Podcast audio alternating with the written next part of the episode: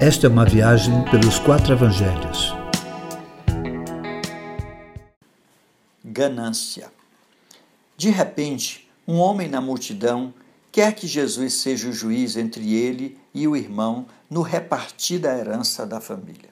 Mestre, dize a meu irmão que divida a herança comigo.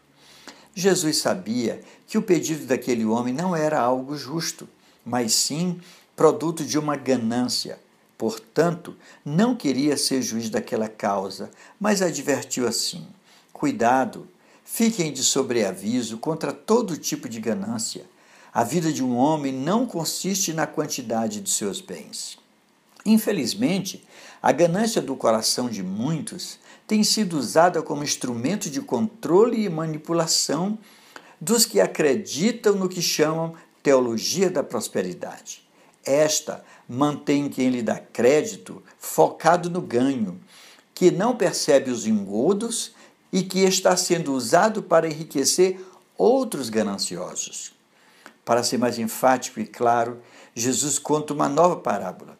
Conta de um homem muito rico, mas cheio de ganância, que não tendo mais onde recolher sua colheita, derruba os celeiros antigos e constrói novos celeiros e maiores e diz a si mesmo: Você tem grande quantidade de bens armazenados para muitos anos. Descanse, coma, beba e alegre-se.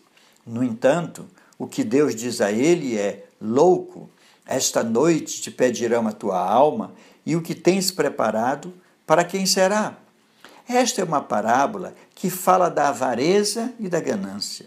O ganancioso sempre busca seus interesses e quer fazer de Deus o seu parceiro. Sempre pensa em aumentar suas posses, nunca dividir e compartilhar. Assim como a hipocrisia, toda ganância será revelada.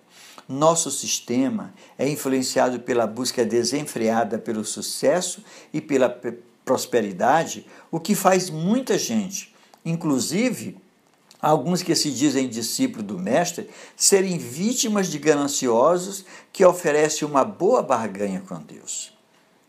Jesus conclui sua fala ao homem que pleiteava a herança da família, dizendo que a vida não consiste em possuir riquezas, pois quem ajunta para si tesouros e não é rico para com Deus é o louco, de quem será pedido a alma e tudo que tem servirá apenas de confusão, dissensões e disputas.